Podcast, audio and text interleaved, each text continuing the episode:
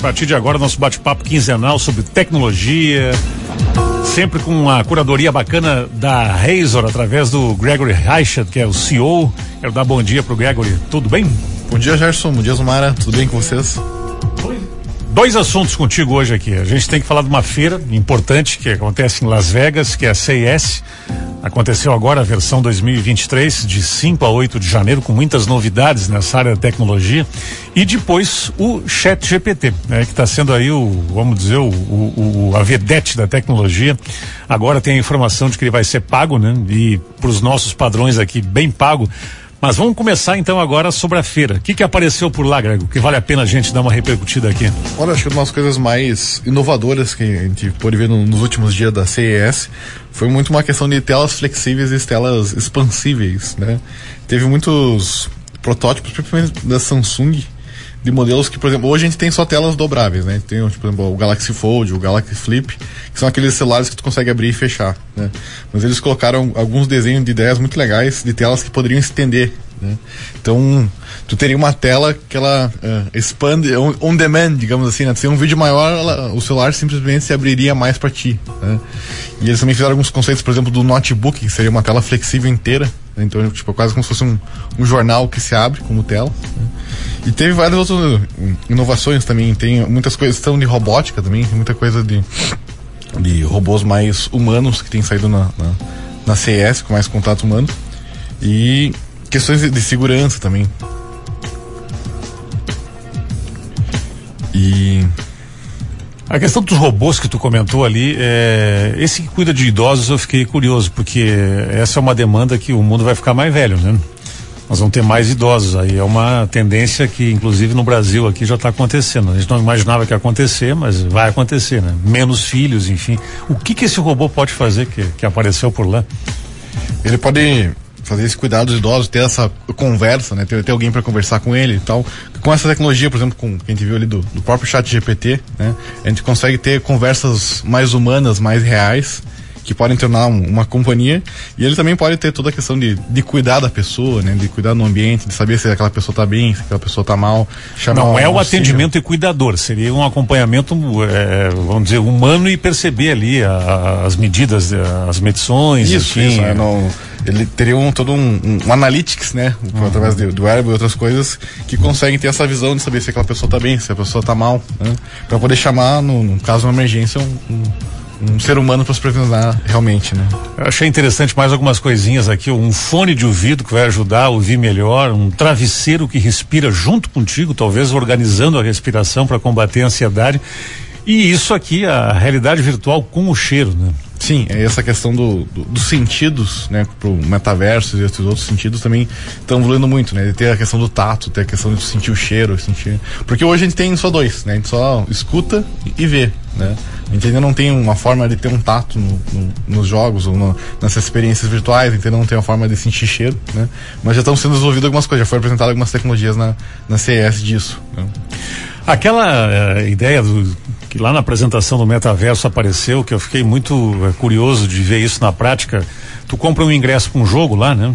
Tu te senta virtualmente no jogo lá, né? Aí tu tem as pessoas do teu lado, enfim, ali, e ali aparecia já a chance de tu ter os cheiros do, do daquele lugar lá, né? De ter aquele cheiro do estádio, enfim, ali.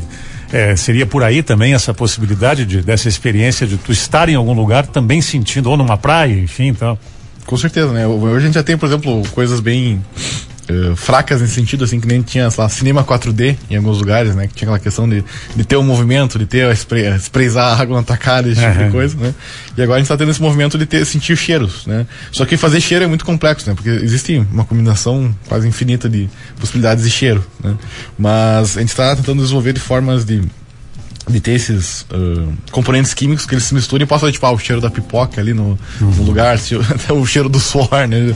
E outros cheiros desconfortáveis que teria no, no ambiente também. Né?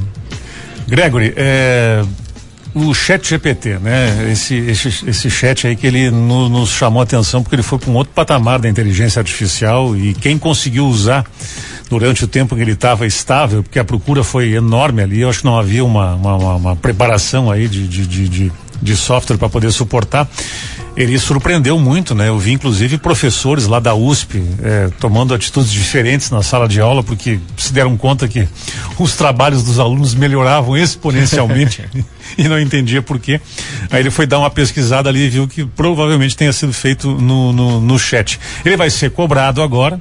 Né? O que, que tu imagina que, que seja o, o, o, caminho e principalmente a utilização dele no dia a dia aí, né? Para ajudar as pessoas. Né? Ele vai ter dois caminhos agora. Ele vai ter a opção ainda gratuita, mas ela vai ser disponível só quando está abaixo a demanda, né? E ela vai ser muito mais lenta que a versão paga. E a versão paga vai partir agora de 42 dólares, né? Para poder usar em qualquer momento e ter uma velocidade maior. 200 reais mais ou menos. É mais ou menos 200 reais. Uhum. Bota mais UF, bota uns 250 ali, né? Uhum. Então vai ser relativamente caro para nós brasileiros, mas para nível de países ouvidos é, é, um preço muito acessível. E aí o uso é full, né? Aí tu vai ter todos os recursos ali possíveis, a rapidez. O dia que tu, que tu usou aqui com a gente, não estava ainda naquela, naquela talvez utilização em massa que teve e era muito rápido, né? Isso, é, nos últimos dias, tipo, tava impossível entrar, assim, tu tentava entrar, tava caindo toda hora ou era muito lento, né? E é que ele cresceu muito rápido, né? Nós estamos falando num aplicativo que em questão de 30 dias chegou a um milhão de usuários em questão de 60 tinha quase 100 milhões de usuários. Né? Uhum. Né? Então é um volume absurdo de gente utilizando. Né? Na prática, o que, que ele vai ajudar? Porque ele é um horizonte novo aí da inteligência artificial. Nunca se viu respostas tão rápidas e tão adequadas assim, né? Prova que eles fizeram trabalhos aí científicos e que o professor puxa vida, mas. é, Inclusive hoje saiu que foi feito um, uma prova, esqueci o nome da faculdade agora mas é uma do, do, do, dos Ivory Tower ali da, do, dos Estados Unidos, né, da, da, Ivy League, da, os top 5, que eu, uma pessoa utilizou só o chat GPT para responder a prova e tirou um B, né? Então, imagina. uma das maiores faculdades do mundo, o cara conseguiu ter uma nota muito alta só usando inteligência artificial. Pois é, qual o limite desse uso e o uso adequado que tu imagina que vai ter aí, popularizando ele até, inclusive, lógico, pensando na versão paga aí, né? No dia a dia, o que que ele vai te ajudar aí? Olha, hoje eu tenho utilizado ele quase todo dia, né? Por exemplo, eu uso muito pessoalmente para melhoria de textos, para ajudar a criar alguns textos, é, conseguir informações. Né? Por exemplo, ah, eu preciso uh, um, ter uma ideia de uma noção de como fazer um código, eu solicito para ele, ele entrega aquilo quase pronto. Então eu entendo que ele ajuda a automatizar muitas dessas coisas criativas também, né? Tem toda a questão do, do DALI também, que é o, um, um, quase um software acessório a ele, que é o de criação de imagens, então também tu pode usar essa questão para tipo, ah, ter uma ideia de design, uma coisa assim. Ele ainda não consegue entregar algo perfeito, então tipo, ele funciona mais para dar uma ideia esse da imagem do que entregar um, algo pronto, né? Mas o de texto ele já consegue entregar textos assim fantásticos, né? Claro que ele não consegue ser tão técnico, tão específico quanto um ser humano que sabe muito daquele assunto seria, mas ele consegue criar um, um texto mediano, digamos assim, muito bem, né? E tu pode pedir para ele melhorar teu texto, por exemplo, ah, eu escrevo uma, uma redação ali, eu vejo que não, não tá muito bom, né? Daí eu peço, ah, melhora esse texto para mim de uma forma mais formal, né? E ele vai lá e escreve aquele texto com as palavras mais formais, ou pede para reduzir a quantidade de repetições de tal palavra, ele faz isso para ti. Né? Então é fantástico. Eu vejo que ele ainda é algo que vai ser pouco utilizado pela maioria das pessoas, mas agora com o investimento da Microsoft, né, que ela investiu 10 bilhões de dólares na, na, no OpenAI, eles vão querer utilizar isso, por exemplo, no, no Word, no Excel, no, no PowerPoint, né? Para tu poder ter isso direto nos softwares que tu já utiliza, né? Eles querem até usar agora no... Tem o Bing, né? Que é o concorrente do Google, uhum. da Microsoft, que eles querem utilizar isso para te dar respostas mais prontas, né? Porque hoje tu joga no Google, o Google te dá uma resposta muito curta, muito simples, né? Normalmente puxando ele algum artigo, uma coisa, né?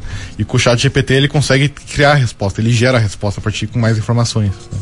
E a ideia da Microsoft é tentar superar o Google com isso. Pois é, eu ia te perguntar assim, na verdade ele é assim um Google mais rápido, né? Isso, é, foi a primeira é. vez que o Google teve medo, digamos assim, né? Pois é. De ter algo que pode substituir ele. Foi o que me veio na cabeça, né? Porque o Google tu tem que levar mais tempo até chegar numa coisa que o chat GPT te dá em segundos. Ali, é, porque normalmente quando tu busca no Google, ele vai te dar opções, uhum. né? E o chat GPT ele te dá a resposta pronta. Uhum. Né? Só claro, isso tem N problemas de questão de, de viés, de, de ser bias, esqueci o termo em português, mas de, de, ter essa questão dele não, como ele é, ele é, feito com base de dados do que se existe na internet, né? E sempre existe o perigo, por exemplo, ele ter uma opinião racista, alguma coisa assim, Sim. né?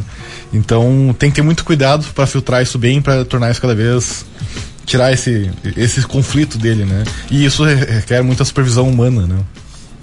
Mas agora, para ter noção, a gente está na versão 3, né? Então no chat GPT 3. Se eu não me engano, ele tem 160 bilhões de parâmetros. Vai sair agora em 2023 a versão 4 com 170 trilhões de parâmetros. Puxa, então é tipo mil vezes mais parâmetros que anteriormente. Então se ele já faz muito bem hoje, com certeza nos próximos meses ele vai fazer melhor ainda. Né? E a gente vai chegar num ponto em breve que a gente não vai conseguir distinguir o que, que é uma resposta humana e o que, que é uma resposta do AI. Né? E aí a gente entra naquele ponto do, do teste de Turing, né? que tu não consegue reconhecer se tu tá falando com uma pessoa ou se tá falando com um robô. Né? A gente está chegando perto disso. Assustador, né? Assustador. Assustador. Gregory, valeu pela conversa aí. Até daqui a 15 dias, sempre com novidades bacanas na tecnologia. Boa Sempre semana. prazer, Gerson. Igualmente.